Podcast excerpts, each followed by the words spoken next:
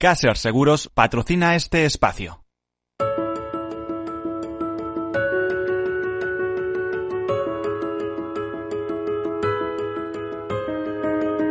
Tercer sector, un espacio para la economía social, un programa dirigido por Miguel Benito.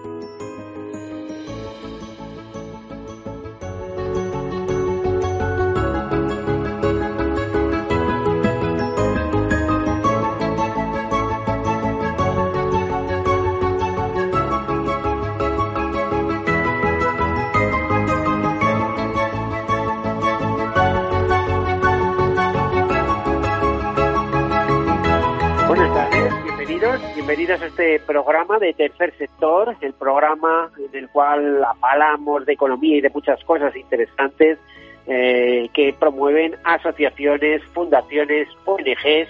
Para ser ONG hay que ser antes asociación o fundación. También otros actores de nuestra economía, como cooperativas, mutuas, mutualidades, todo este mundo de empresas que se agrupa alrededor de las EFES, de la Cooperación Española de Economía Social, una economía social que más o menos eh, supone el 10% de nuestro Producto Interior Bruto, que da trabajo a más de 2 millones de trabajadores, que me parece que va a tener que volver a sacar el músculo en esta crisis, como ya lo hizo en la anterior, pues de los pocos, de los pocos sectores, de este tercer sector que creaba empleo eh, y daba oportunidades de trabajo y de ganarse la vida en las peores circunstancias. De hecho, eh, me consta que muchas ONGs ya están eh, intentando eh, asegurarse los fondos necesarios para atender a la emergencia social que viene después de la emergencia sanitaria. Bueno, pues les decía, este es el, programa de asociaciones, fundaciones de la economía de personas pensadas para las personas. Es un sector que no es un sector público, es un sector privado, pero es un sector privado que no tiene beneficios, se centra beneficios, porque todo lo que tiene lo reinvierte en el fin fundacional para lo que fue constituido. Esas empresas, esas ONGs, esas entidades eh, reinvierten en el fin fundacional que es eh, dar, eh, bueno, solucionar temas a sus socios, a sus mutualistas, a sus cooperativistas o trabajar en campos eh, tan especiales de la acción social, eh, como la acción social, la cooperación internacional, eh, la defensa del medio ambiente y tantos y tantos pequeños y grandes temas de interés general.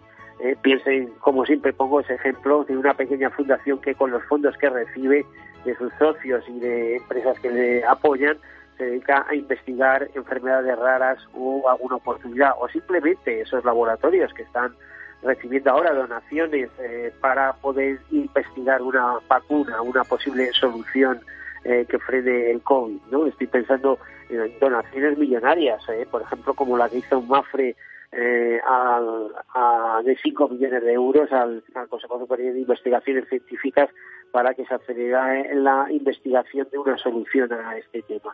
Bueno, pues todo este tipo de cosas, todo lo que se mueve alrededor del tercer sector, es lo que intentamos captar desde este programa, enterarnos, y ahora mismo tenemos una, eh, una urgencia eh, social, les decía, una emergencia, auténtica emergencia, eh, dicen que no hay que confundir lo urgente con lo importante, pero yo creo que en este caso se cruzan las dos cosas, es importante y es urgente que la gente, eh, que las personas, que las aquellas eh, aquella población más vulnerable tenga acceso a los alimentos ¿eh? y si no tienen dinero para, para conseguirlos que se consigan de manera lícita por otros medios hay muchas instituciones en, el, iba a decir en nuestro país, pero también en nuestras ciudades, concretamente y en el confidencial, por ejemplo, eh, eh, señalaba todos los puntos de distribución de alimentos que hay en Madrid. Bueno, para hablar de este tema tenemos al otro lado del teléfono Ángel Franco, que es el director de comunicación de FESVAL, de la Federación Española de Bancos de Alimento. Ángel, buenos, buenas tardes, ¿cómo estás?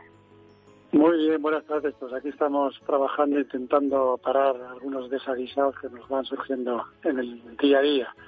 Bueno, al principio de todo este encierro nos comentabas que eh, habíais, eh, después de la gran recaudación o de la gran recogida de finales de noviembre, que, que, teníais previsto que con esos fondos pues llegaríais con eso con eso eh, lo que habéis recogido con esos alimentos recogidos eh, llegaríais o tenéis para una larga temporada. Pero me parece que los bancos se van agotando no hombre ese es el problema de que en nuestro confort digamos entre paréntesis ya que o entre comillas eh, de atender a las personas necesitadas pues tenemos un unos ingresos, unas eh, captaciones de alimentos y unas campañas y estábamos, nuestros bancos de alimentos estaban bastante bien, eh, en fin, incluso estupendamente porque justo en, en febrero empezaron a entrar eh, los alimentos del FEGA, que en nuestro caso son 16 millones de kilos. Contábamos todavía con parte de lo de la gran recogida de antes de Navidad, o sea que estábamos en una situación eh, adecuada para trabajar y atender a nuestras responsabilidades.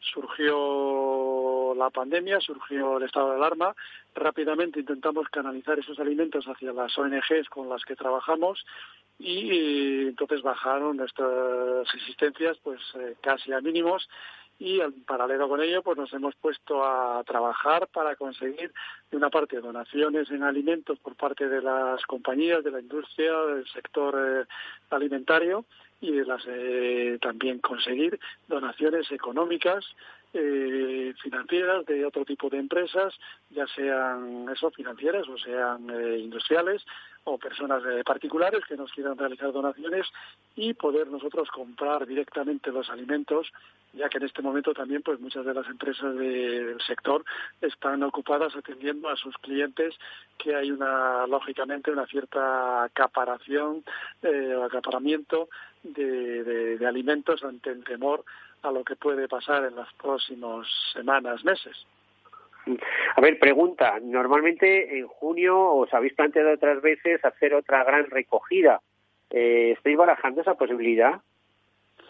Bueno, eh, en este momento están todas las recogidas presenciales están suspendidas eh, porque, de una parte, eh, no podemos poner voluntarios, eh, ni menos en el caso de Madrid, donde más allá de mantener la distancia es que también estamos confinados.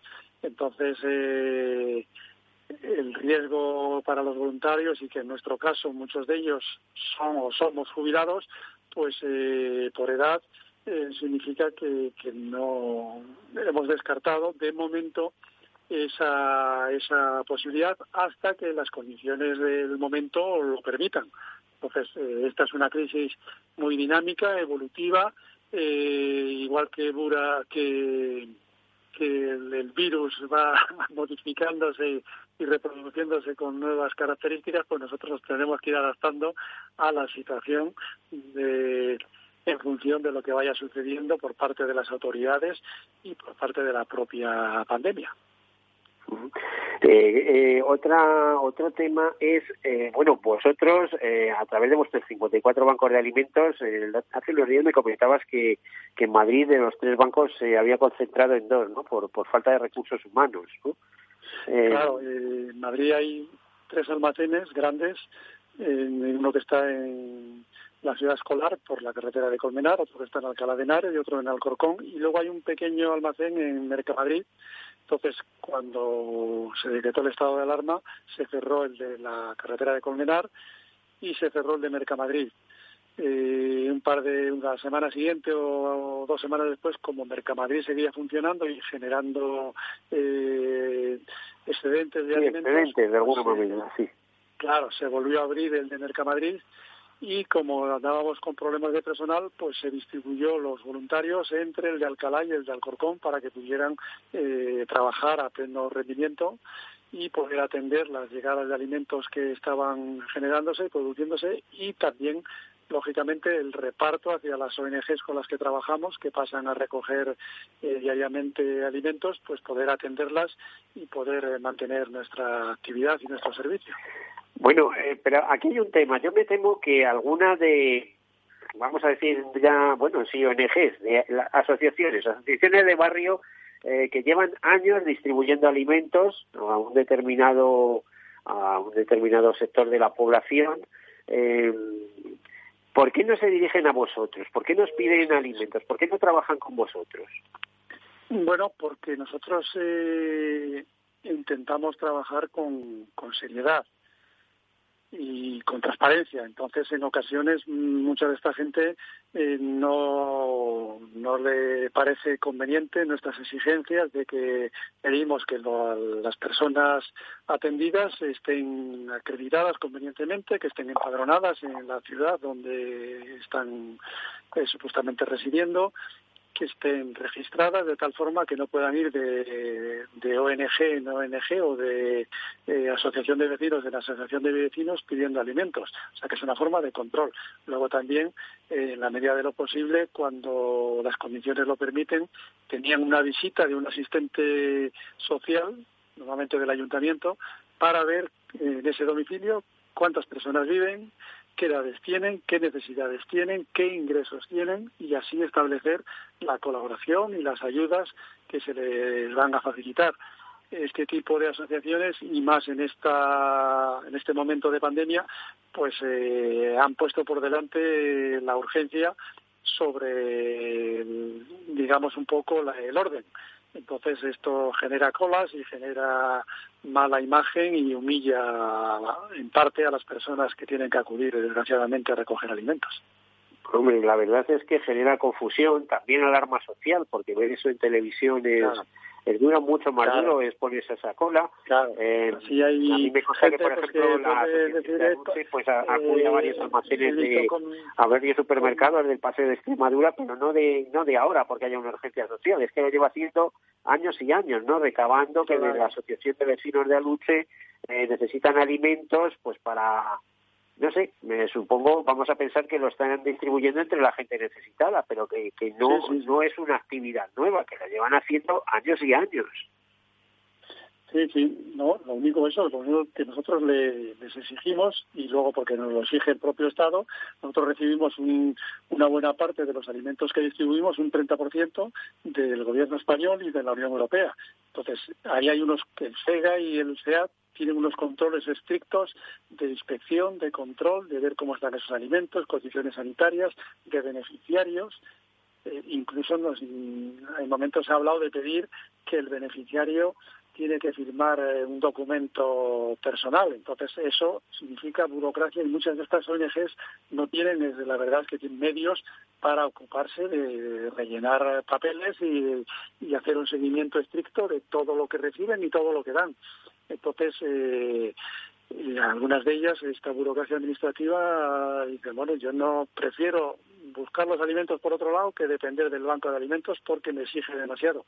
Bueno, pues nosotros llevamos eh, trabajando más de 30 años en España y en el mundo más de 50 con este sistema de ser un gran almacén de, de captación de alimentos y que los distribuye en vez de directamente a las familias a estas ONGs de proximidad que son las que finalmente hacen ese paso de, entregarlo eh, bien sea repartiéndolo el alimento tal cual o eh, elaborado en los comedores sociales donde se les da ya cocinado y preparado donde la gente puede acudir con un después de registrarse con un carnet que va a disponer de él y diariamente puede acudir a, a, comer allí. Incluso, por ejemplo, hay familias en las que hay niños, estos no les permiten acudir al comedor social, pero sí les permiten a un miembro de la familia antes de que abra el comedor social a la una, ir allí a la cocina, recoger en bolsas la comida que le corresponda y llevársela y comerla en su casa con sus hijos o sus familiares.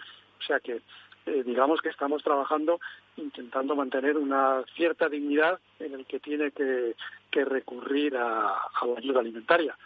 Por eso hay cosas que... Bueno, desde luego todavía es importante porque la emergencia está ahí, es, hablamos de, de importancia y de urgencia pero claro, mm, a ver si todo esto, cómo se organiza. Esta mañana, esta mañana me, eh, Miguel, esta mañana me he pasado la mitad de la mañana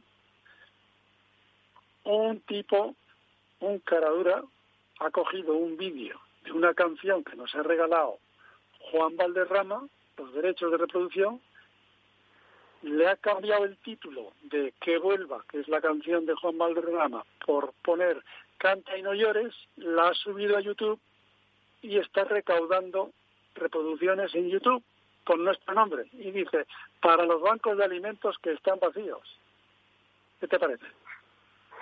Pues que como tú y yo somos periodistas, intentamos eh, buscar un poco más allá de lo que nos muestran, ¿no? Y bueno, ya sabes que yo alguna vez te he alertado de algún escándalo que había por ahí también, ¿no?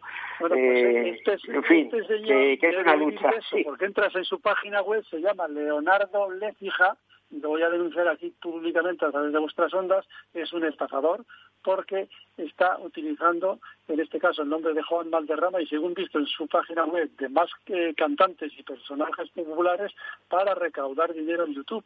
Y esto no se puede permitir. Esto merece una denuncia pública, incluso una denuncia posiblemente en la comisaría de policía.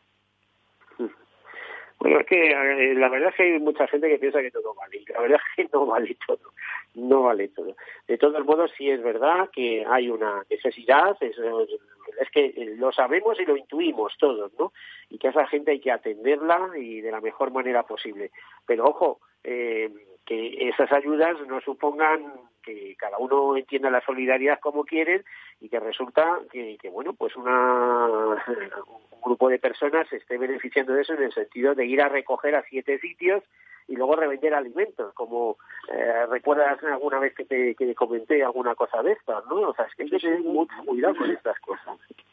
De vez en cuando nos surgen eh, eh este tipo de, casos, de escándalos, de personas que se aprovechan de la situación de, necesidad de otros eh, y, legalmente consiguen alimentos, los revenden, que no tienen derecho a venderlos y los han recibido gratuitamente. Incluso los alimentos estos que comentábamos antes, que vienen, que proceden de, de los fondos europeos y del gobierno español, llevan la bandera de Europa y la bandera de España y de alimento eh, donado gratuitamente no se puede vender ni comercializar. Pues así todo, pues lo, lo comercializan o peor, incluso algunos peor porque hay otros que hasta lo tiran y lo ponen al lado de un contenedor.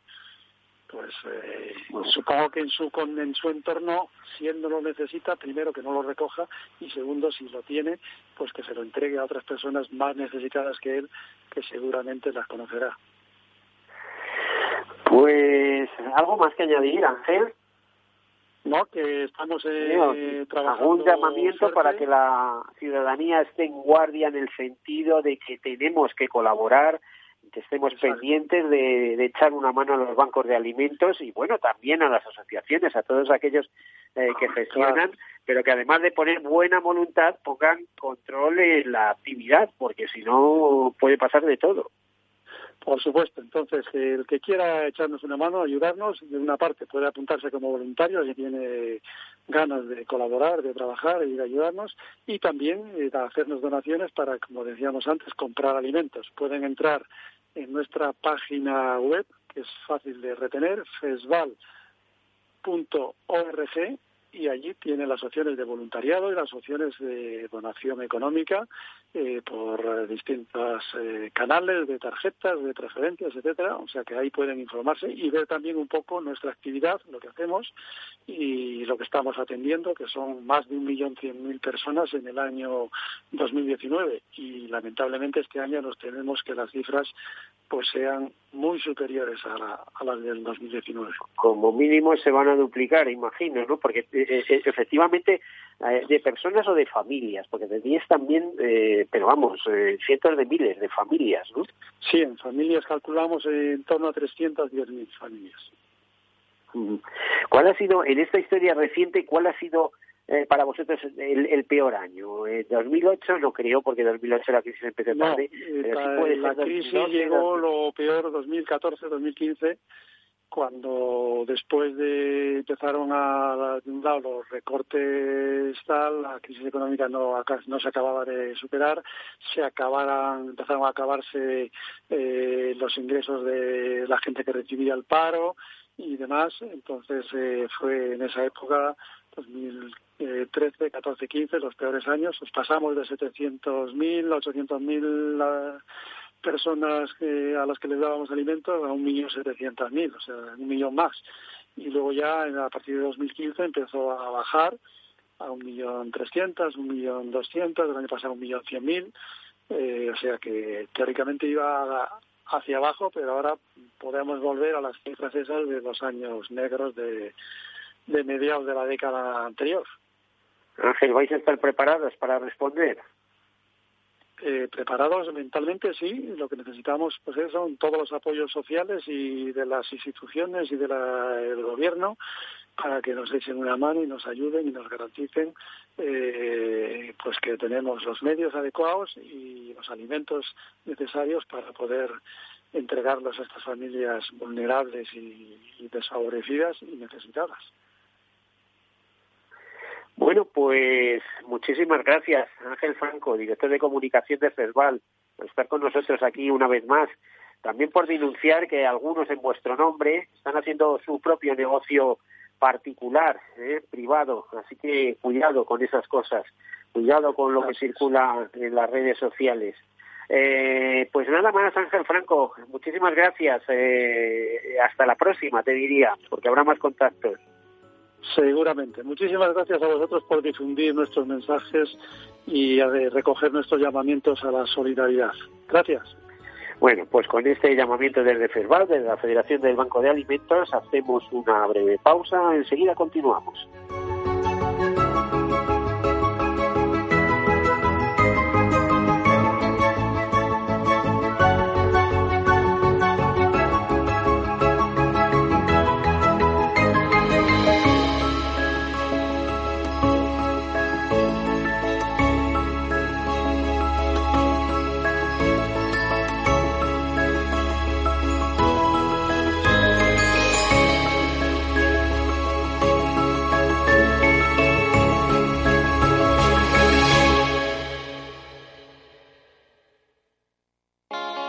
¿Está tu bufete bien posicionado en Google? El 77% de usuarios buscan los servicios que necesitan Internet. Si no te encuentran a ti, encontrarán a tu competencia. En comunicación jurídica llevamos 20 años ayudando a dar visibilidad a empresas del sector legal. Web corporativa, estrategias publicitarias, marketing en redes sociales. Infórmate en comunicacionjurídica.com o en el mail info arroba. Comunicación Jurídica. Hacemos visible tu despacho. Hola. Soy Leopoldo Abadía, autor de la crisis ninja. Tengo 86 años, 12 hijos, 50 nietos y una bisnieta. A mi edad, y con tanta gente en casa, siempre he pensado que era imposible conseguir ahorrar.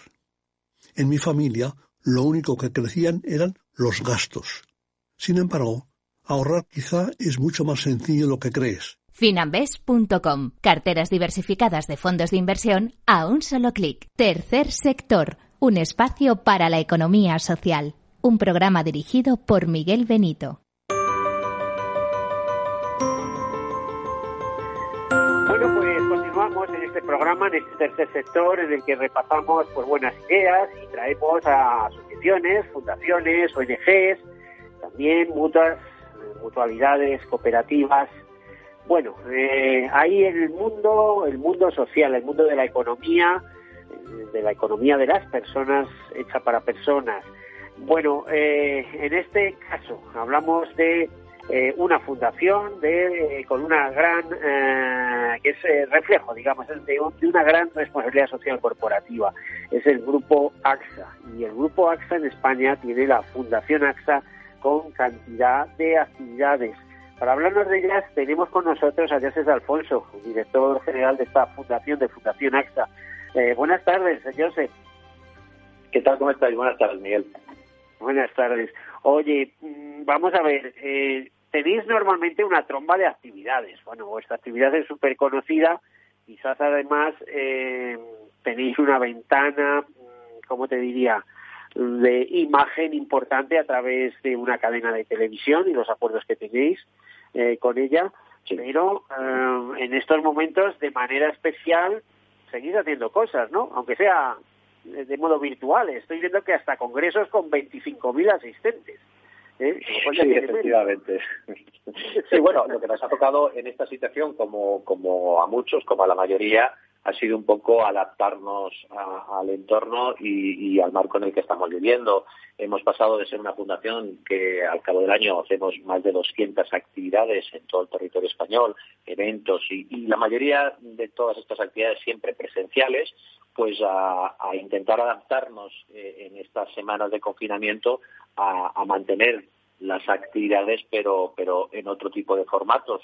Eh, Principalmente lo que hemos hecho durante estos dos meses es, eh, bueno, la sociedad demandaba unas necesidades, una, una ayuda, un compromiso y en ello hemos estado también ayudando al, contexto actual y otras actividades que eh, normalmente la hacíamos de forma presencial, como los congresos de, valores, ética y valor, de lo que de, verdad importa, pues en esta ocasión hemos hecho, hemos sido creativos y se ha organizado el primer congreso virtual que ha pasado a ser internacional y que nos sorprendió muy mucho en su primera edición porque eh, se, se, inscribieron y participaron 25.000 personas de casi 50 países.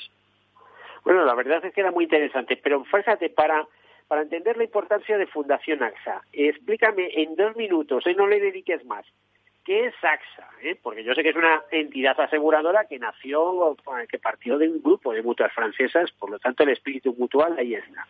A ver, ¿qué es AXA? ¿Y qué actividad eh, tiene en, responsabilidad social corporativa? Estoy pensando en programas como ese de Hasta Todo Corazón, etcétera. Sí, Dos minutos, explícanos todo esto. Pues mira, eh, la, Fundación AXA, la, política y la estrategia de responsabilidad corporativa mm, y solidaria y de voluntariado de AXA en España se hace a través de la Fundación AXA y la parte de solidaridad y voluntariado a través de nuestra ONG que es AXA de todo corazón. Eh, AXA de todo corazón es voluntariado y acción eh, solidaria. Colaboramos con, muchos socios, ONGs, donde llevamos a cabo infinidad de, actividades y a través del compromiso social con la Fundación lo que hacemos es trabajar en diferentes ámbitos, pero siempre muy alineado con lo que es el negocio eh, al que pertenece la Fundación AXA, que es un grupo asegurador, y es protección y prevención. Desde el punto de la protección, pues llevamos a cabo múltiples iniciativas. Algunas destacables sería, pues, eh, el fomento del arte y la cultura. Somos la primera entidad privada, la Fundación AXA, que formó parte del patronato del Museo del Prado, 22 años ya. Eh, hemos podido celebrar con ellos de la mano el bicentenario. También desde el ámbito de la protección eh, pues el cuidado y la restauración y la rehabilitación del patrimonio nacional, muy extenso en nuestro país. Hemos eh, colaborado en la restauración de la Catedral de Burgos, por ejemplo, que el año que viene celebrará en su máximo esplendor el octavo centenario de la Catedral. Y desde el punto de vista de prevención, entendemos que la prevención, al igual que la protección, es el corazón, la razón de ser de la actividad eh, aseguradora. Pues en prevención trabajamos especialmente en dos ámbitos. La salud, que es lo que más ocupa y preocupa a la sociedad, y eh, la seguridad vial.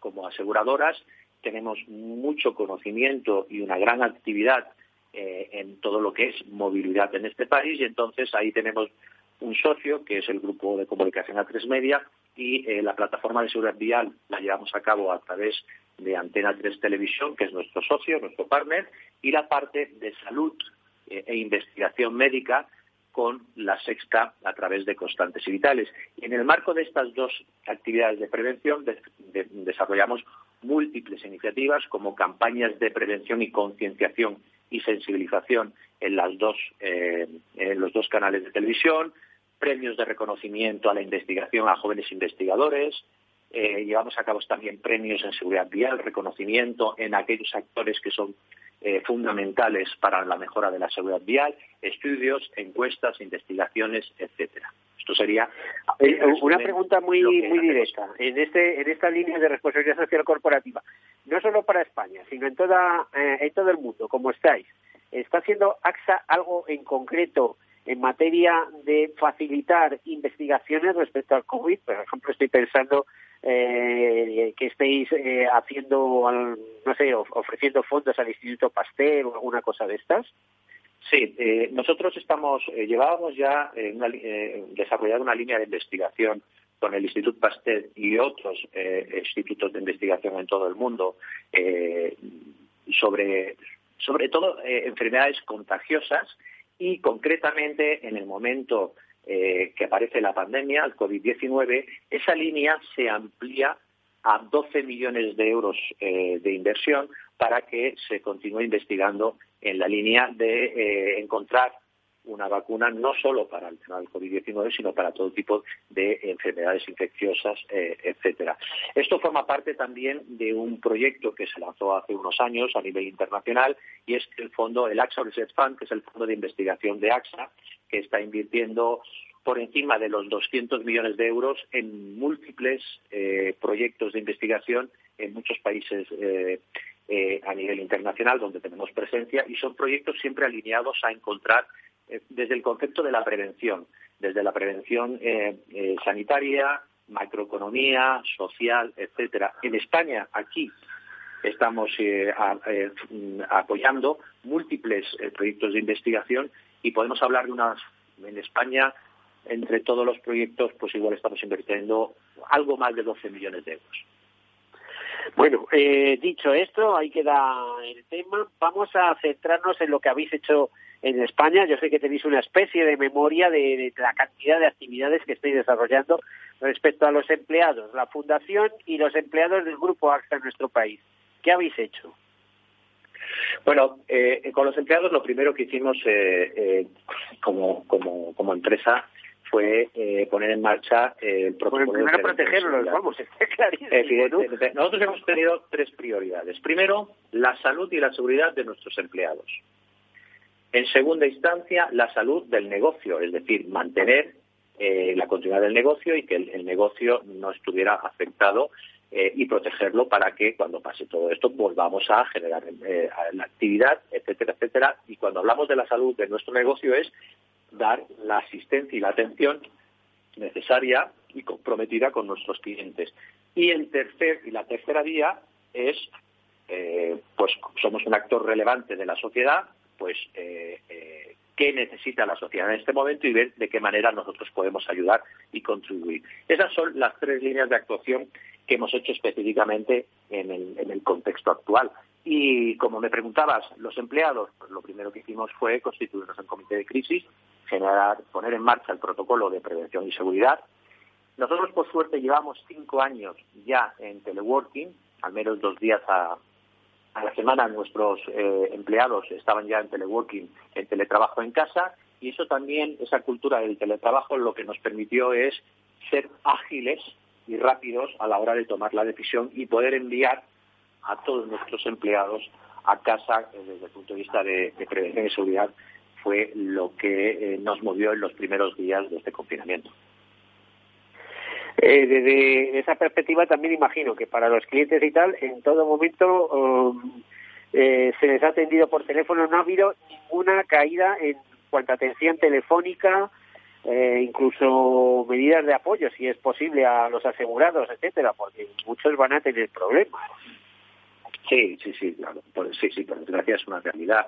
Lo, eh, hemos eh, llevado diferentes iniciativas. En una primera instancia eh, abrimos una, plataforma de atención telefónica 24 horas, 7 días a la semana, en, un primer momento para atender todas las dudas que a mediados de marzo aparecían sobre sobre el, coronavirus y su orientación, preocupaciones, etcétera. Lo abrimos inicialmente a los clientes de nuestra póliza de AXA Salud, después a todos los clientes de AXA eh, con independencia del ramo y ahora mismo estamos transformando ese servicio de, de, consulta sobre todo tipo de dudas del COVID, etcétera, también a una, un cierto acompañamiento eh, desde el punto de vista psicológico y emocional, porque también es verdad que estamos entrando ya en fases de desconfinamiento, pero también eh, podemos ir detectando pues que pues que tenemos pues eh, situaciones emocionales ante toda esta situación que también intentamos echarles una mano y, acompañarles. También déjame que te puntualice. Ahí se enmarca el acuerdo que habéis realizado o que habéis llevado que habéis firmado con, con los colegios de psicólogos, con la Federación de Psicólogos. Sí, Sí, con, eh, tenemos una relación excelente con el Consejo de, Colegios de Psicólogos de España y, con ellos hemos, eh, hemos trabajado diferentes iniciativas, desde, desde un decálogo para las familias que en estado de confinamiento están, están atendiendo a personas mayores, para, para poder atenderles y, y, un poco marcarles algunas pautas de actuación. Y también pues eh, estamos eh, creando también un decálogo eh, de, de, algunas pautas también para afrontar pues esta situación emocional que puede generar pues en ansiedad, estrés, depresiones, etcétera, y con ellos hemos ido siempre de la mano para este tipo de iniciativas, sí. Bueno, pues eh, interesante saberlo. Además, eh, o sea, estáis dispuestos a echar una mano no solo a los asegurados, sino también a los que no lo son, ¿no? Mediante consultas telefónicas. Sí, eh, o me equivoco, si me equivoco, corrígeme, es importante que nos enteremos.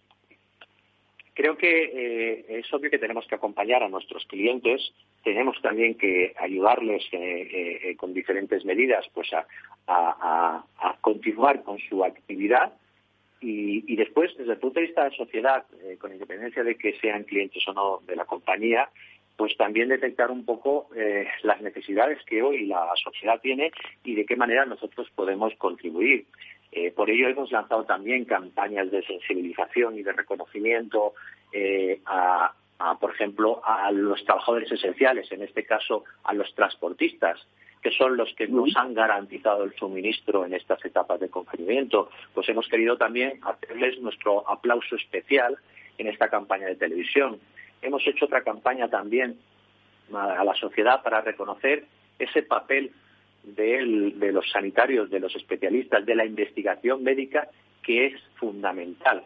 Y en el marco actual todos entendemos que es fundamental porque ahora todo el mundo está mirando a los investigadores para encontrar una solución a lo que estamos viviendo. Pues hemos querido aplaudirles también. El día 13 de mayo, la semana pasada, fue el Día del Niño Hospitalizado. Este año no hemos podido estar en más de 200 hospitales con la Fundación A3 Media eh, para acompañarles. Pero lo que hemos querido hacer es una campaña en medios de comunicación y en las redes sociales para estar al lado de ellos, para lanzarles besos a eso, a ellos, a los niños hospitalizados y a sus familiares.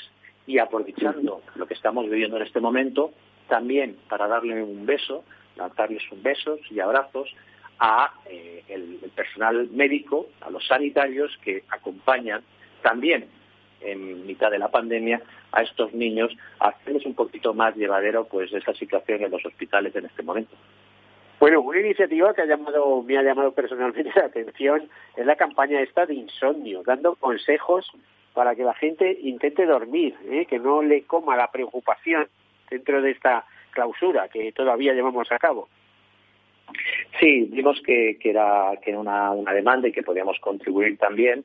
Eh, claro, eh, yo cuando surgió esta iniciativa me planteaba si en condiciones normales pues eh, podemos sufrir de insomnio por, pues por, la actividad profesional, por algunos problemas personales que podemos estar, por, por múltiples eh, eh, razones, pues imaginémonos en un contexto de confinamiento de muchas semanas, en un ambiente donde normalmente pues no, no estamos habilitados para trabajar y con una convivencia continuada, estrés, depresión, sumemos también la pérdida de trabajo, algún familiar enfermo, la pérdida de algún familiar, etcétera, etcétera, pues todo eso tiene un impacto también en el insomnio e intentábamos un poco con este decálogo pues eh, dar algunas soluciones para, para poder solventarlo. Bueno, vamos a temas importantes, nos quedan poquitos minutos, pero por ejemplo, vuestra relación con Cruz Roja, que siempre ha sido especial, pero imagino que en estos momentos un poco más, o campañas que habéis llevado a cabo como siempre, pues esto, como decías, ponle freno, o Axamedis, o, no sé, el congreso virtual mismamente comentábamos. Nos quedan muy poquitos minutos. A ver si después tienes unas palabras para cada eh, tema de estos. ¿eh? Hablábamos de Cruz Roja, de, de AXA Media, de campaña por el freno, etcétera. Con Cruz Roja eh, trabajamos de forma continuada con Cruz Roja. Cruz Roja lanzó, Cruz Roja responde para dar cobertura a todo el tipo de necesidades originadas por el COVID-19 y nosotros lo que quisimos es no solo contribuir económicamente, que era en ese momento la necesidad, sino también incorporar a nuestros empleados, a todos nuestros distribuidores, agentes que quisieran también participar, eh, para que contribuyamos entre todos eh, a esta causa solidaria y, de ayuda. Y nosotros lo que nos comprometimos un poco para incentivar a empleados y distribuidores es que nos comprometíamos a igualar la cifra total de donativos que, se que, se consiguiera, ¿no? Y la verdad es que ha funcionado muy bien y ha habido una buena respuesta por parte de nuestros empleados. Pero me gustaría destacar también una acción con Cruz Roja que pusimos eh, eh, en manos de nuestros empleados de forma voluntaria quién quería colaborar para, a través de Cruz Roja, ejercer como voluntarios de Cruz Roja y llamar a las personas que viven solas con más de 75 años, personas mayores, para llamarles, charlar con ellos y ver si tenían algún tipo de necesidad, etcétera, etcétera, y tuvimos la, gratísima eh, sorpresa de que más de 500 empleados nuestros, nosotros somos un grupo con 2.500 empleados, pues más de 500 empleados nuestros hoy están ejerciendo de voluntarios con Cruz Roja para atender a esas personas mayores de 75 años y charlar con ellos y al mismo tiempo que tienes una conversación con ellos, pues detectar si tienen algún tipo de necesidad concreta. Bueno, nos queda un minuto apenas, así que si de las múltiples actividades que tenéis eh, deseas destacar alguna, yo creo que la seguridad vial vamos a dejarlo un poquito ahí, que todavía no estamos circulando demasiado. Pero eh, en, el minuto que nos queda, ¿algún tema más que quieras destacar? Bueno, sí, a mí me gustaría destacar Constantes y Vitales, que es la plataforma de prevención en eh, salud. Eh, en esta plataforma eh, nosotros estamos desarrollando muchos consejos eh, de prevención en salud, tocando diferentes patologías. Tenemos un comité de expertos que, de, doctores y de, investigadores. Hemos, hemos conseguido muchas cosas. Ahora tenemos que poner foco para, en la medida de lo posible, a través de constantes y vitales, también ayudar a, la situación en la que estamos viviendo y encontrar soluciones. Yo quiero destacar esta por una sencilla razón, porque llevamos a cabo la primera campaña de Cosantes Vitales fue eh, conseguir que España fuera un país cardioprotegido en un momento donde los desfibriladores pues no tenían mucha presencia. Movilizamos a través de la plataforma de constantes y vitales y de la mano de las instituciones públicas, administraciones públicas, ayuntamientos y comunidades autónomas, a intentar modificar las normativas autonómicas para que fuera de, de obligado cumplimiento en grandes empresas y sobre todo en zonas públicas con un número determinado de eh, tráfico de personas.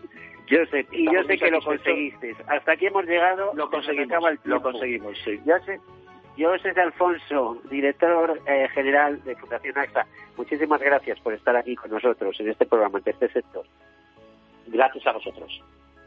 Eh, a todos ustedes, pues nada, feliz semana y el próximo martes más. Hasta luego.